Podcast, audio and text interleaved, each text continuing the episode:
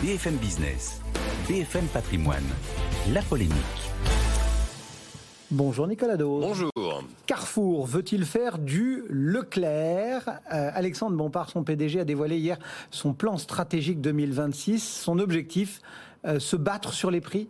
Alors c'est pas le discours qui a été tenu. Le discours qui a été tenu, c'est Carrefour, euh, c'est une nouvelle vision du commerce. Ils ont mis en avant les valeurs, ils ont mis en avant le climat, ils ont mis en avant la décarbonation, le mieux manger, des produits moins salés, des produits moins sucrés. Ils ont dans, le, verbatim, ils ont voulu tuer justement la tentation d'aller comparer Carrefour à ses concurrents français, notamment euh, Leclerc. Après, il faut pas se voir la face. évidemment, il y a un aspect guerre des prix. Il y a aussi un aspect guerre des coûts hein, pour réaliser des économies.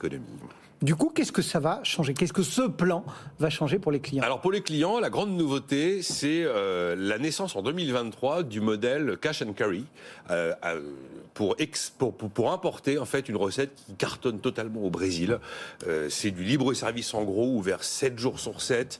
Des, vous, vous achetez du volume en fait, des, vraiment des tailles familiales.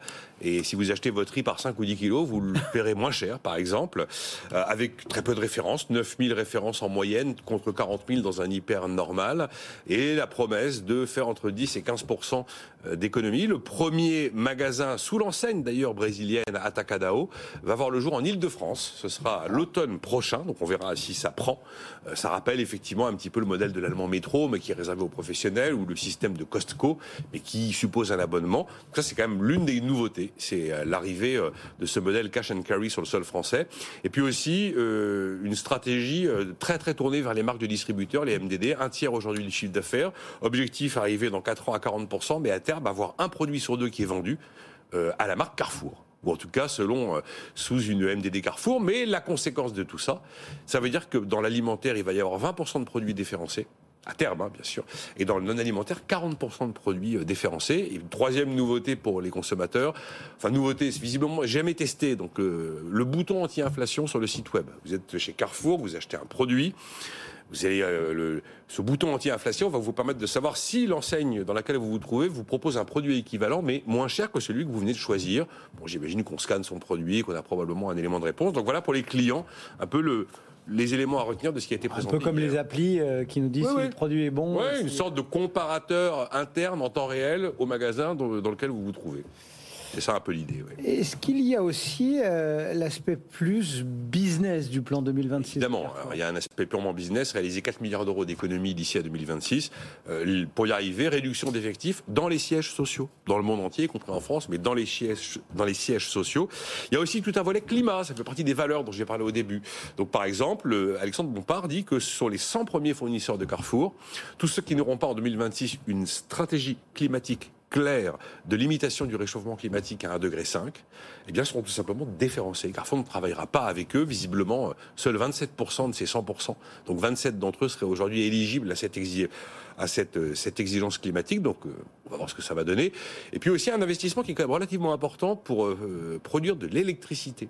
C'est-à-dire en fait mettre des ombrières sur les parkings, des panneaux photovoltaïques, et l'idée que ça permettrait de produire euh, l'équivalent de la consommation électrique d'une ville de 450 000 habitants. C'est presque la population de Toulouse. Il y a encore d'autres annonces dans le plan d'hier. Il y a un projet immobilier en France et au Brésil. Il y a aussi l'extension du statut de franchiseur. Et ça, c'est quand même, ça a été l'un des, l'un des grands virages de la stratégie d'Alexandre Bompard quand il est arrivé en 2017. Et ils vont aller vraiment, enfin, tous les magasins qui vont ouvrir seront à 90% des magasins fonctionnant selon le principe de la franchise. Et puis il y a aussi une joint venture qui est annoncée avec Publicis pour euh, réussir à monétiser au maximum les espaces publicitaires sur tous les sites de e-commerçants. Donc vous posez la question, et on peut la poser comme ça, est-ce que Carrefour fait du Leclerc? Ben, Clairement, le résumé de cette histoire, c'est plus de discount face à l'inflation. Ça, il n'y a aucun problème. Après, quand euh, Carrefour annonce Atacadao et les MDD, c'est plus du Lidl.